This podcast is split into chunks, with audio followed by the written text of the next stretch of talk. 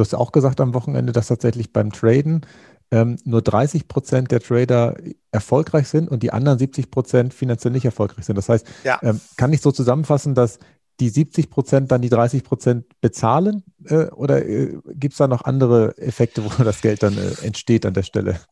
Ja, also grundsätzlich ist es natürlich so, tatsächlich ähm, in, in bestimmten Bereichen stimmt das genau eins zu eins, was du sagst. Also wenn man zum Beispiel ähm, den Terminmarkt nimmt, also diesen Future-Markt, ich möchte jetzt gar nicht so tief reingehen, aber da ist es wirklich so, da gibt es für jeden Gewinner einen Verlierer. Mhm. Das heißt, wenn der eine 1000 Euro gewinnt, wird der andere 1000 Euro verlieren. Das kann nicht anders am Terminmarkt sein.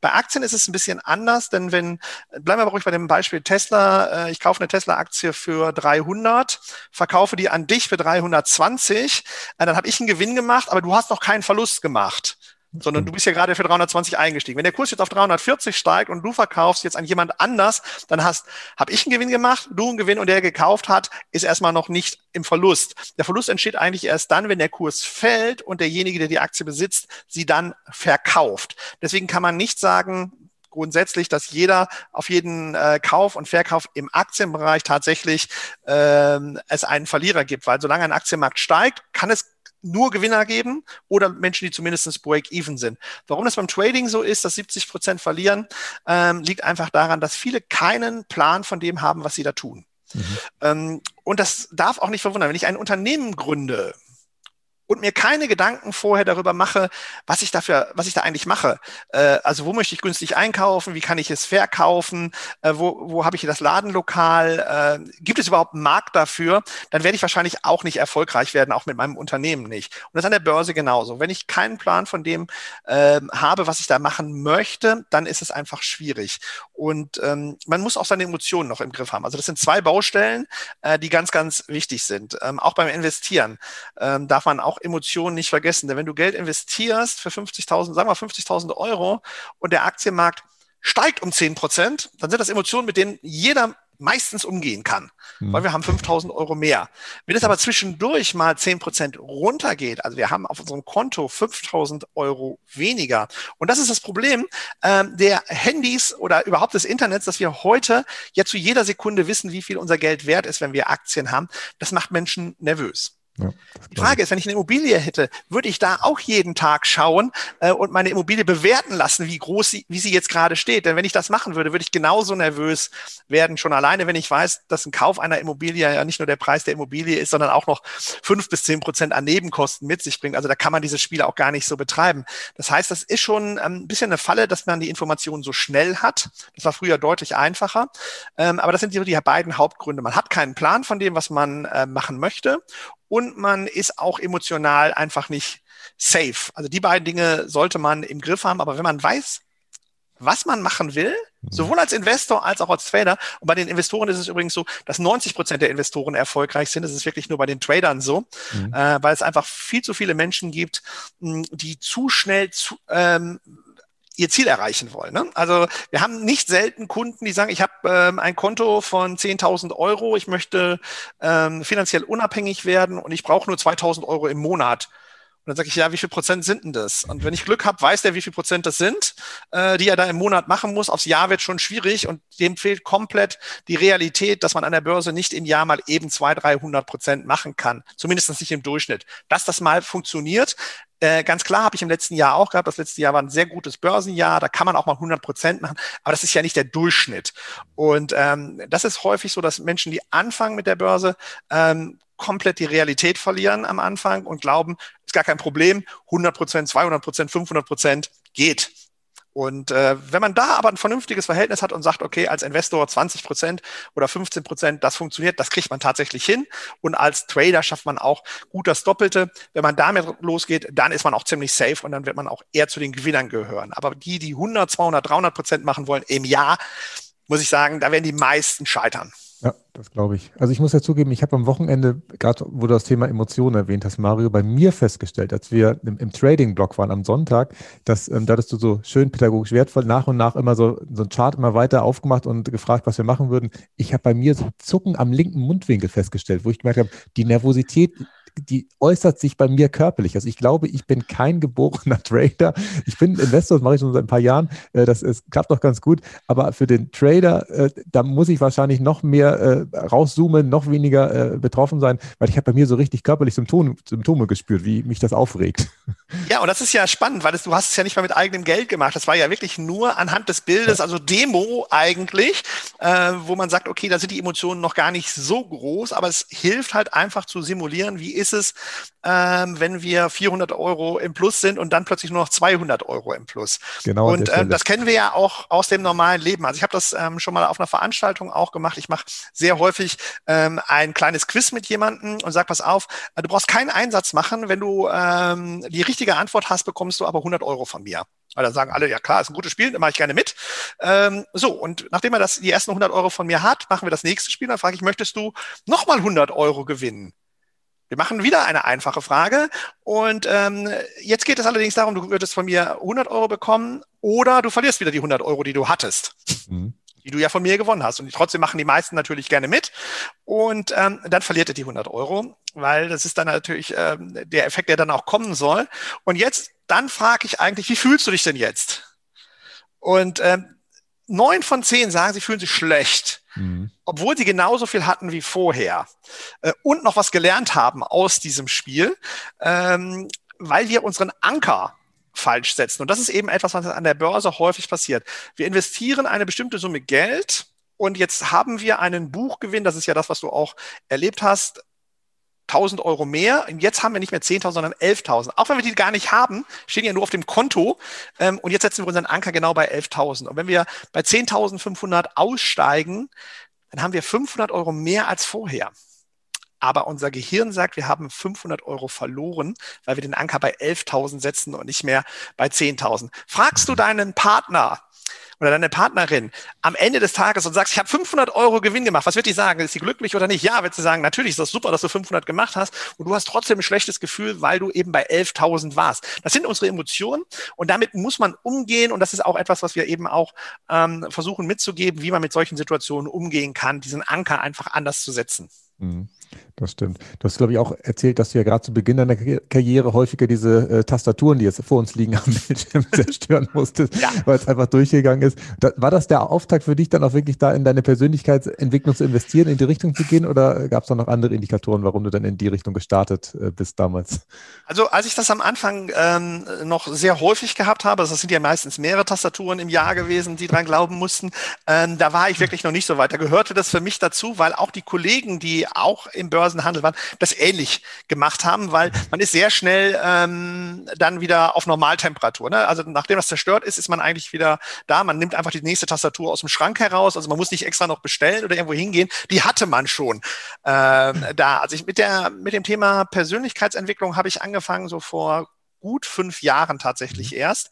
Ähm, den ersten Kontakt habe ich gehabt vor sieben Jahren. Da habe ich nämlich überlegt, Psychologie noch zu studieren. Ähm, dadurch, dass ich wirtschaftlich eigentlich frei bin, habe ich nicht diese Problematik gehabt, äh, zu sagen, ich fange jetzt noch mal ein Studium an. Ähm, auch bei der Beratung, das war ganz witzig gewesen, hat man gesagt, na ja, Wartesemester gäbe es bei mir ja auch nicht. Ich war ja schon Mitte 40 gewesen. Ähm, äh, und dann kam die spannende Frage, warum ich denn eigentlich in dem Alter noch Psychologie studieren möchte. Und ähm, sagte, im Regelfall ist es bei Männern in dem Alter eigentlich entweder wegen der jungen Frauen, die studieren, oder weil man selber einen Schaden hat. Okay. Und dann habe ich gesagt, wenn ich es mir aussuchen darf, gerne das erste. Ähm, aber der Hintergrund, dann habe ich erklärt, also dass ich an der Börse halt seit 20 Jahren aktiv bin und dass es eben sehr viel mit Psychologie zu tun hat. Und der Grund, warum ich nicht Psychologie dann am Ende studiert habe, war, äh, dass sie mich freundlich darauf hingewiesen hat, dass die, die Menge der Fachbücher tatsächlich alle in Englisch sind und ähm, dass diese Prüfungen auch zum Teil in Englisch abgelegt werden. Und Englisch ist nun wirklich nicht mein Steckenpferd, obwohl an der Börse viel mit Englisch gemacht wird, aber das ist halt fachbezogen. Ähm, aber ich bin jetzt wirklich nicht derjenige, der wirklich gut in Wort und Schrift im Englischen ist. Und dann habe ich gedacht, oh.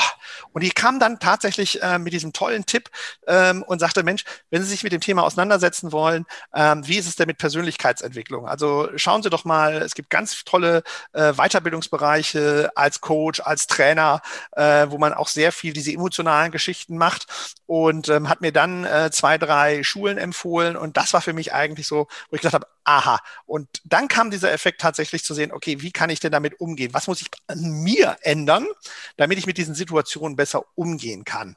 Und das hat für mich eigentlich diesen Riesenschritt nach vorne gebracht. Okay. Und da ist dann wahrscheinlich auch das entstanden, dass du das nach außen gibst, oder? Weil vor fünf bis sieben Jahren, da warst du ja noch gar nicht mit, mit Kursen oder als Mentor aktiv. Das hast du wahrscheinlich dann danach erst gestartet, oder? Ähm, das ist äh, fast parallel gelaufen. Ich habe vor sieben Jahren die ersten Coachings tatsächlich im Finanzbereich gegeben. Da war das eher noch ähm, im Freundeskreis, äh, weil natürlich viele gesehen haben, ähm, dass ich von zu Hause aus gearbeitet habe, dass ich nie raus musste, äh, dass es uns wirtschaftlich sehr gut ging und die gesagt haben, Mensch, was machst du da eigentlich?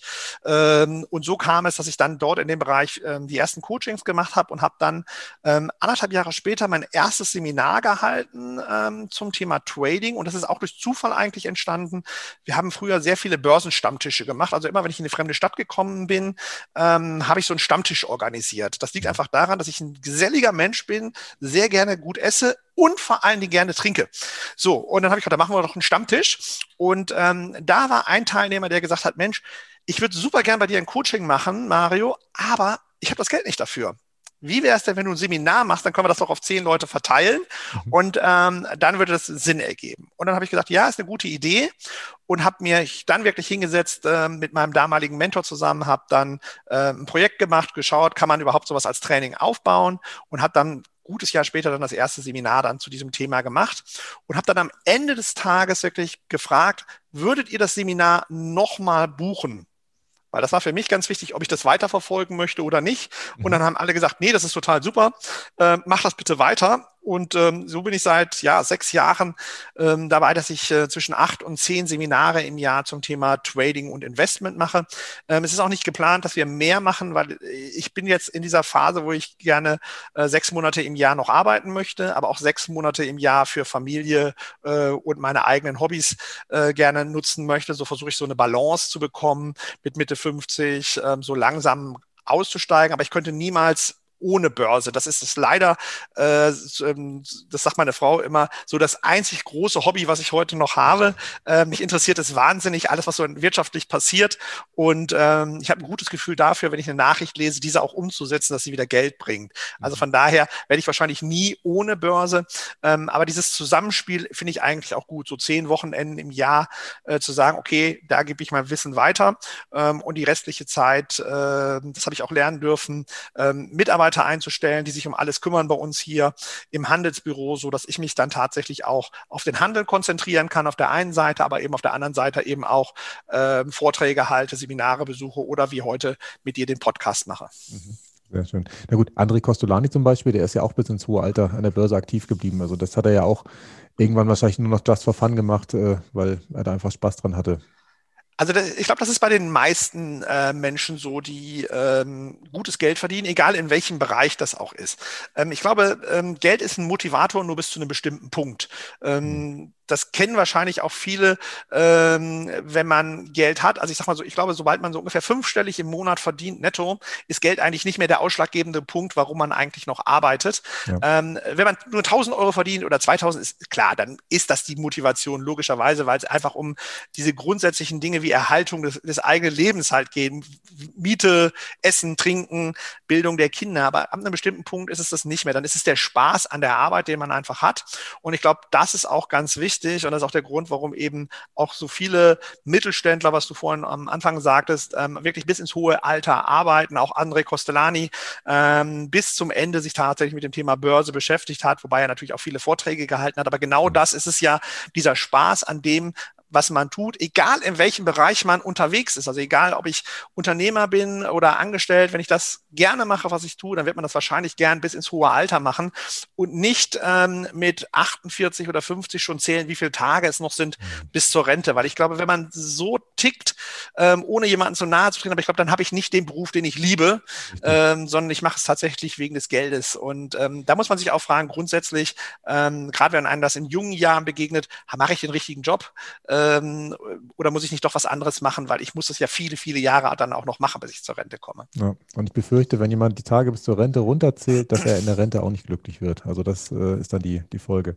Wir haben zwei Loops noch offen gelassen, Mario, die ich gerne noch schließen würde. Das eine war, ähm, du hattest vorhin angedeutet, dass immer mehr ein Interesse daran haben, wie man auch nachhaltig äh, sein Geld anlegen kann. Das ist wahrscheinlich beim Traden extrem schwierig, weil man da ja immer nur Sekunden oder, oder maximal tagesweise in einzelnen Unternehmen drin sind, auch, ja. auch immer Unternehmen, wo man reingeht. Aber beim ähm, Investieren kann ich mir schon vorstellen, dass man es da auch integrieren kann. Ist das etwas, was schon stattfindet jetzt oder noch nicht?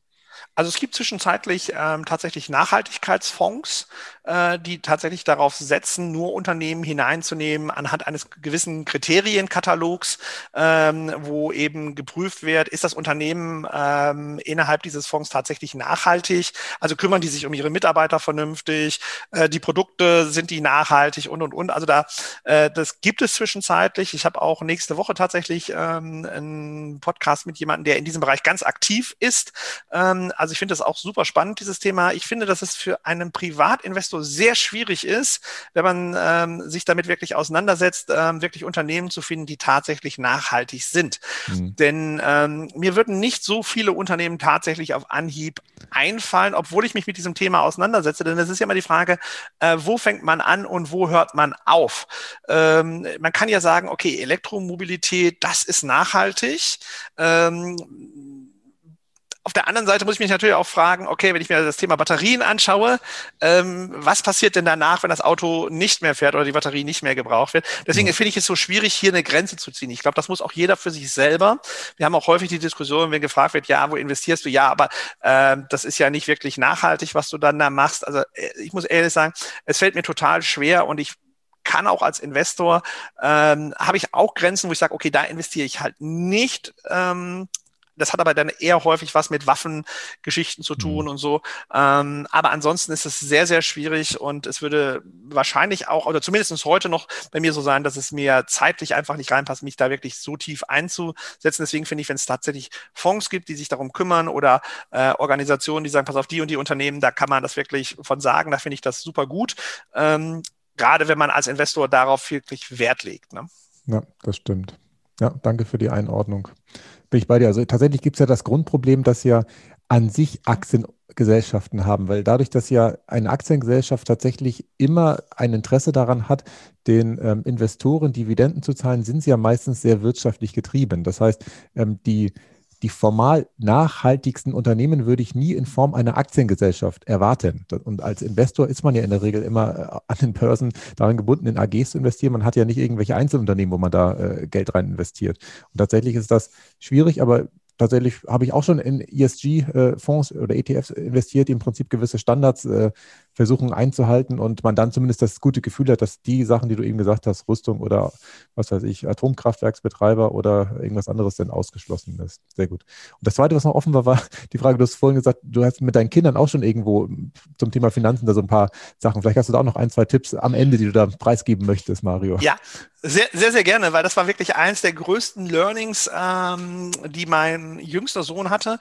Ähm, meine Kinder hatten anders als ich immer den Vorteil gehabt, dass Geld nie so das große Thema bei uns war. Das heißt nicht, die konnten das Geld rauswerfen, aber es war jetzt auch nicht so, dass wir irgendwie auf Kredit irgendwas aufnehmen mussten, ähm, um die Dinge des normalen Lebens halt auch erfüllen zu können. Und ähm, mein jüngster Sohn, als der so 15 war, äh, kam und wollte gerne einen neuen Laptop haben. Mhm. Und ähm, dann habe ich gesagt, ja, kann ich verstehen, aber du hast doch gerade erst vor sechs Monaten einen neuen Desktop bekommen. Also warum brauchst du jetzt einen neuen Laptop?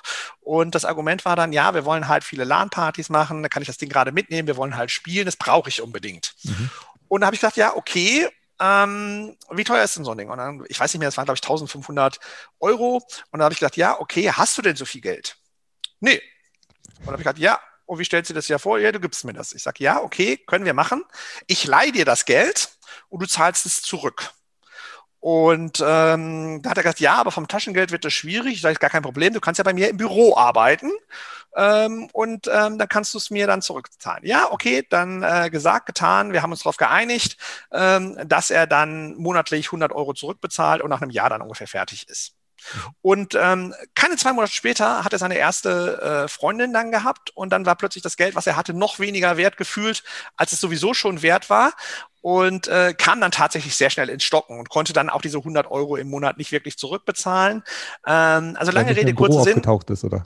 Äh, ja, auch. Ähm, und weil er auch viel weniger Stunden dann investiert hat, dann kam das Abitur, äh, was auch Zeit gekostet hat. Also am Ende hat das Ganze zwei Jahre gedauert, bis es dann bezahlt war.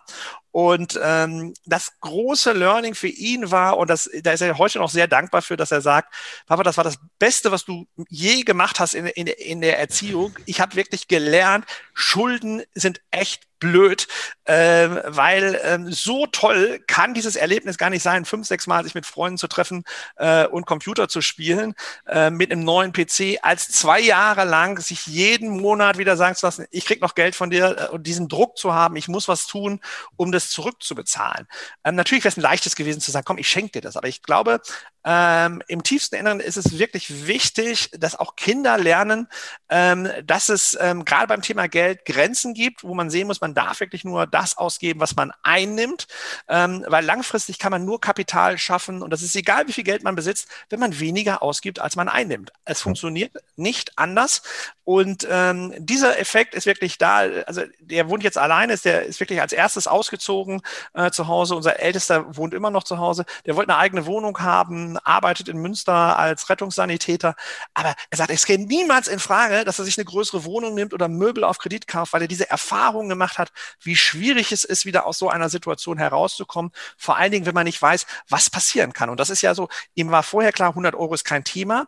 Aber als dann plötzlich das Abitur kam, weniger Zeit, dann noch eine Freundin, dann war Zeit zum Arbeiten nicht mehr da und dann dieses ellenlange zahlen müssen, bis man da rauskommt. Und das, glaube ich, ist ganz, ganz wichtig. Und das fehlt, glaube ich, manchmal bei Jugendlichen so diese Orientierung. Ähm, und deswegen mache ich auch so gerne Vorträge an Fachhochschulen oder auch an Gymnasien ähm, oder Gesamtschulen, einfach um die jungen Leute zu sensibilisieren. Das werden ja keine Kunden von, von mir in den nächsten fünf Jahren. Da geht es eher wirklich um dieses Sensibilisieren für dieses Thema Geld. Wie legt man es richtig an und dass man von Anfang an weiß, ich kann nur das ausgeben, was ich habe, ähm, mhm. um dann auch wirklich die Chance zu besitzen, finanziell frei zu werden. Ja. Ganz, ganz, tolle Story, Mario. Vor allem das Aushalten als Eltern, ähm, das in Anführungszeichen dein Sohn den gleichen Fehler wie du wieder machst. Das finde ich bemerkenswert, weil ich habe, als ich es äh, gehört habe, sofort gedacht, jetzt gibt er ihm das Geld, eigentlich musst du doch erst dafür arbeiten. Aber genau so, wie du es auch verkehrt gemacht hast, hast du im Prinzip es ertragen, dass dein Sohn es nochmal verkehrt machen darf, um ihm praktisch dieses Learning zu ermöglichen. Ganz, ganz stark. Schöne Geschichte. Also ich glaube, es ist auch ganz wichtig, ähm, dass wir ähm, nicht nur bei unseren Kindern, sondern auch bei Mitarbeitern im Betrieb, dass sie auch Fehler machen dürfen und müssen, um daraus zu lernen. Ähm, ich habe auch, als wir angefangen haben mit unserem Unternehmen, auch immer gedacht, naja, die müssen das doch alles perfekt machen. Und ich habe mich dazu gesetzt, wie sie es machen sollen. Und ähm, da ist schnell die Lust dann auch weggegangen. Und ich habe dann auch lernen dürfen in der Zeit, dass es auch dazu gehört, Fehler zu machen. Ich mache auch immer Fehler in bestimmten Sachen, aber ich bin auch bereit, eben aus diesen Fehlern auch zu lernen. Und ich glaube, das sind die meisten Menschen tatsächlich. Und deswegen glaube ich auch, dass es wichtig ist, auch bei den eigenen Kindern zu akzeptieren, äh, dass sie selber ihre Fehler machen dürfen, um dann daraus zu lernen aus diesen Fehlern. Hm. Ja, das stimmt. Sehr gut. Ähm, Marius, auch vielen Dank fürs Interview. Es war total spannend. Ich fand es mega interessant. Wie können die Menschen dich erreichen, wenn sie sagen, so, jetzt bin ich äh, auch interessiert, wie ich praktisch statt der 6 bis 8 Prozent, die man normal am, am Aktienmarkt machen kann, vielleicht in die Richtung 15 bis 20 Prozent kommen kann? Wo ist dein schönster Kanal zum äh, Testen? Genau, also ähm, auf jeden Fall ähm, über meine Webseite mariolüdemann.com. Ähm, da gibt es äh, gleich oben ähm, einen Reiter für Beginner und da haben wir genau dieses ähm, Starter-Seminar, bei dem du auch am Wochenende mit dabei warst, Rendita Unlimited das live ähm, immer stattfindet, aber eben ähm, online oder eben als Präsenzseminar ist wirklich für Einsteiger äh, zu einem Preis online für 39 Euro und live für 99, zwei Tage lang Content zum Thema Investment und Trading. Ich glaube, das ist für Starter extrem gut, um sich einfach zu orientieren äh, und zu wissen, was ist der nächste Schritt, den ich jetzt eigentlich machen muss. Ansonsten kostenfrei gibt es natürlich auch die Möglichkeiten über meinen YouTube-Kanal äh, auch einfach nur meinen Namen googeln, Mario Lüttemann, äh, dann kommt man da drauf. Da gibt es hunderte von Videos zu diesem Thema. Ähm, bei Facebook auch, im Prinzip auch über meinen Namen gibt es einfach auch sehr viel Content, den man einfach kostenfrei dann eben auch nutzen kann. Und wenn man sagt, mehr das Thema Börse und Trading interessiert mich ähm, und ich möchte vielleicht da den ersten Einstieg machen, dann natürlich auch gerne mein Buch Kleines Konto, Großtraden, wo ich wirklich äh, zeige, wie man es schaffen kann, mit einem 5000 Euro Konto Stück für Stück als Trader nach vorne zu kommen. Gibt es das Buch eigentlich auch noch für die Investoren irgendwann in, in einer anderen Version oder ist das im Prinzip noch nicht angedacht? Doch, das ist tatsächlich, ähm, ich bin gerade dabei, ähm, ein äh, Buch zu schreiben für Investoren. Ähm, das ist eigentlich auch jetzt so im Nachgang gekommen nach vielen Veranstaltungen, die ich eben auch besucht habe. Ich habe ja äh, schon gesagt, Weiterbildung ist für mich genauso ein Thema wie für dich ja auch, ähm, einfach äh, zu schauen, was ist wirklich wichtig. Und ähm, das Trading war, lag einfach auf der Hand, weil ich selber mit einem kleinen Konto angefangen habe und wir auch eine Webinarreihe jedes Jahr veranstalten, die auch kleines Konto Großtraden heißt, äh, dass ich dazu dem Thema ein Buch schreibe. Aber es wird auch äh, ein neues Buch kommen zum Thema Investment. Wie investiere ich richtig? Ähm, da bin ich dran. Ich hoffe, dass ich das dieses Jahr hinbekomme. Ähm, und dann wird es das nächste Projekt sein, was auf jeden Fall dann an den Start geht. Sehr schön, super. Mario, hast du noch irgendein Abschlussstatement oder haben wir soweit äh, alles äh, erzählt, was du loswerden wolltest? Nicht, dass wir irgendwas hinterm äh, Damm jetzt gelassen haben. Also ich finde, du hast super coole Fragen gestellt. Ähm, es hat super viel Spaß gemacht. Und ich glaube, das Wichtigste ähm, ist wirklich anzufangen. Also egal, was man machen möchte, äh, nicht ähm, einen Plan machen, sechs Monate drüber nachdenken. Äh, natürlich macht es Sinn, äh, sich mal hinzusetzen und zu sagen, okay, das ist, sind so die ersten Schritte, die ich machen möchte, ein Konto eröffnen und dann anzufangen mit einem Sparplan das ist auf jeden Fall wichtig, dieses Tun, also wirklich in, in Gang zu kommen. Ich glaube, die meisten Menschen scheitern tatsächlich daran, dass sie nicht loslegen, egal bei was. Also es geht jetzt gar nicht nur ums Investieren, sondern grundsätzlich ähm, nur allein einen Plan zu machen, nützt halt leider nichts. Ähm, ich bin immer der Mensch, der sehr schnell losgelaufen ist in meinem Leben. Manchmal muss ich dann hinter mir auch nochmal zurückkehren. Ähm, aber ich glaube, dass es einfach wichtig ist, einfach an den Start erstmal zu gehen. Verbesserungen kann man immer machen. Da nehme ich gerne das Beispiel von Microsoft, die auch eine Software rausbringen, die zu 80 oder oder 90 Prozent nur fertig ist und die letzten 10 Prozent kommen mit Updates. Und so kann man es ja auch beim Investment machen. Erstmal loslegen zu investieren und dann nachjustieren. Das geht auf jeden Fall. Danke. Nachhaltig reich. Das Wichtigste nochmal in 60 Sekunden. Aus dem Podcast mit Mario habe ich mitgenommen, ähm, dass es den Begriff Rückwärtssparen gibt. Den kannte ich vorher tatsächlich nicht. Das bedeutet, dass man Dinge zunächst sich auf Pump kauft und dann abbezahlt und tatsächlich machen das ja 80 Prozent der Deutschen, wenn sie sich ein Auto kaufen, anscheinend so. Und das ist für mich so gar nicht nachhaltig, wenn man ja ähm, diesen Impuls praktisch nachgibt, diesen Kaufimpuls, bevor man das Geld wirklich hat. Das finde ich tatsächlich echt äh, gefährlich. Und das hat er auch seinem Sohn schon ganz früh äh, kennenlernen lassen, als er nämlich äh, seinem 15-jährigen Sohn damals beim Laptop-Kauf diese, ich glaube, 1500 Euro gegeben hat und dann praktisch im Nachhinein ihn das hat abarbeiten lassen. Und das hat tatsächlich zwei Jahre gedauert, die wahrscheinlich quälend waren, wo der Sohn immer das Gefühl hatte, oh, jetzt muss er wieder da zum Arbeiten gehen, obwohl er vielleicht gar keine Lust hat. Aber das ist tatsächlich sehr wertvoll, seine Kinder, aber auch vielleicht seine Mitarbeiter einfach mal Fehler machen zu lassen, um daraus zu lernen. Weil ich glaube, ansonsten versteht man Dinge nicht so nachhaltig, wenn man nicht wirklich einmal da durchgegangen ist. Und dann fand ich es tatsächlich sehr interessant, aber auch natürlich wieder erschreckend. Ähm, die Deutschen haben eine sehr hohe Sparquote, 17 Prozent in 2020. Also das finde ich sensationell hoch, ist wahrscheinlich auch im Vergleich zu allen anderen Ländern ziemlich hoch. Aber das Erschreckende daran ist wieder, dass wir tatsächlich diese schlechten Anlagegewohnheiten haben. Mario hat es ja gesagt, 40 Prozent in Sichtanlagen, 40 Prozent in Versicherung. Das heißt, wir Deutsche kriegen es nach wie vor nicht auf die Kette, ähm, unser Geld sinnvoll zu investieren. Und dabei ist es doch so, einfach Investor zu werden. Das sollte auf jeden Fall jeder werden, denn Mario hat es gesagt, 90 Prozent der Investoren sind erfolgreich. Das sieht beim Trading anders aus. Da bin ich auch mit der Nachhaltigkeit nach wie vor nicht so ganz sicher, ob das so äh, das ganz Gelbe vom Ei ist, denn da sind nur 30 Prozent äh, erfolgreich. Aber auch da kann man mit der richtigen Strategie und indem man halt die Emotionen ein bisschen ausblendet, auch erfolgreich mit werden. Aber Investor, das sollte tatsächlich ein jeder werden. Ich hoffe, euch hat die heutige Folge zum Thema Finanzen gefallen. Ihr konntet für eure privaten Finanzen auch etwas mitnehmen und ich bin gespannt auf eure Rückmeldung und auch gerne auf Fragen, die ihr mal bei Instagram schicken könnt. Bis zum nächsten Mal. Tschüss. Nachhaltig reich. Kein erhobener Zeigefinger. Eher ein Blick für die Möglichkeiten. Und mehr Möglichkeiten findest du im www auf klaushartmann.de.